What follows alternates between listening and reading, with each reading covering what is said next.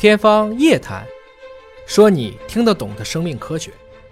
有时候肉眼就能够看出来，前提孩子必须是亲生的。因为所谓没有遗传病，可能都是幸运。任何一个健康的人都会至少携带八到三十个我们说隐性遗传病的基因。还有一类检测是性格，这个靠谱吗？我基本上不认可，都携带暴力基因，人家怎么没犯病呢？不能用人性的自私去遏制基因的无私，这绝不成为他可以去犯罪的理由。天方夜谭，我是向飞，为您请到的是华大基因的 CEO 尹烨老师。尹烨老师好，向飞同学好，尹烨老师也有娃了，对吧？咱们今天聊聊说遗传基因到底有多强大，有时候肉眼就能够看出来，说哎呦这这这就是小尹烨啊，这前提孩子必须是亲生的，所以我们一样有亲子鉴定技术 啊。哪些东西是属于爹妈能够强行的让孩子具备了这些素质？呃，我们看看拇指啊，嗯，这个拇指到底是直的，有一部分人是弯的，你指的是最后一个关节，啊，就是向外啊、有些人可以直接弯到大概六十度角，对，我们基本上还都属于直的。实际上，直的对弯的就是显性对隐性的压制。再比如说单眼皮和双眼皮，嗯也是遵循这样的定律，前提是那个双眼皮一定是真的。嗯，是不是拉的？韩国的 人就很难用这个方式去确定。但还有一部分人，嗯生下来是单眼皮儿对，长着长着，发育着发育着变成双眼皮儿了，这怎么回事呢？虽然你有双眼皮基因了，但并不是说出生那一刻它就把那个基因就打开了，它特别像是一个非常逻辑严密的定时的机关，可能在孩子生长和发育的过程中，它会慢慢的呈现出内双，再到显性的双。其实我们说基因一般决定以下这几个事情啊，一个就是先天性的疾病，我们叫与生俱来的基因。如果生出来这个孩子就治病了，肯定是要不是爹妈给的，要不是在娘胎里发育过程中突变了。很多人会有一个误解啊，就认为说我家往祖上看八代也没有得这种遗传病，我家的那口子往上祖上八代看也没有得遗传病，我的孩子就应该没问题。因为所谓没有遗传病，可能都是幸运，就是你携带了某些基因藏起来了，对，没有表现而已。任何一个健康的人都会至少携带八到三十个我们说隐性遗传病的基因，嗯没有基因上完美的人，这是其一。其二，如果祖上八代真有一个人，他就没有后代了。哪一个得了遗传病的人会有后代呢？他很难找到对象，或者他很难产生配子，进一步能让你去生出后代。所以，遗传病人都是健康人生出来的，大家千万不要掉以轻心，不要认为你自己和你的夫人跟你的老公祖上看没有，家里的孩子就可能不得遗传病。但实际上这些在技术上都是可以提前知道的，对吗？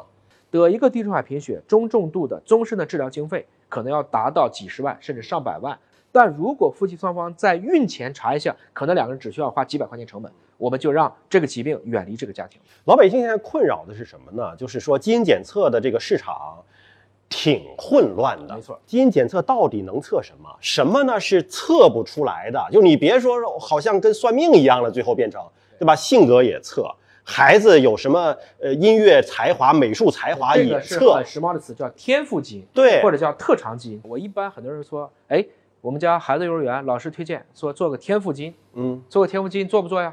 就是说指导孩子未来是学音乐、学美术、学体育不。是都要报特长班吗？对啊学哪个呢？对啊最好先来天赋基因一下。嗯我经常的回答是：这孩子是你亲生的吗？嗯，亲生的呀。对方人肯定就火了啊！怎么对啊能不是亲生？就是我亲生的。啊好，那孩子的基因是哪来的呢？爹妈来的呀。那你俩先查一下，啊，总结一下，你俩咋没出这个天赋？你怎么没成为音乐家、画家成？人先测，不要给孩子套一个框。你把贝多芬的孩子扔狼窝里，他也不可能会弹钢琴。嗯，换言之，这只是一种把大家的望子成龙、望女成凤的中国式的家长焦虑，把它给基因化了。嗯这实际上是把基因检测明明一个很高科技的东西，把它给庸俗化，甚至是这种市场过度的营销化了。还有一类检嗯测是性格，说这个检测啊，你们这个孩子先天的啊，基因带的就是内向型的，这个呢，你基因带的你就是一个外交官型的，嗯特别适合社交，这个靠谱吗？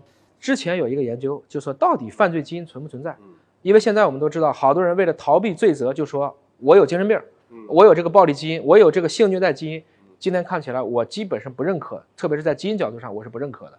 为什么？第一个还是我说的，混淆了关联关系和因果关系；第二个，做的数据量比较有限；第三个，我们发现非常多的有成就的人，包括大学教授，都携带暴力基因，人家怎么没犯病呢？嗯，不能用人性的自私去遏制基因的无私，实际上是这个人自己作践自己，去放纵了自己人性的恶，这绝不成为他可以去犯罪的理由。嗯，说基因检测测这些是测不出来的，对吧？不靠谱的。但是我们感性的认知哈，说这孩子先天的就沉静，不爱说话。说那孩子先天的就是话痨、话多、愿意动，这好像是有点关联呢。是说我们现在的研究领域还没有测出来，还是说我们不承认这种先天的区别呢？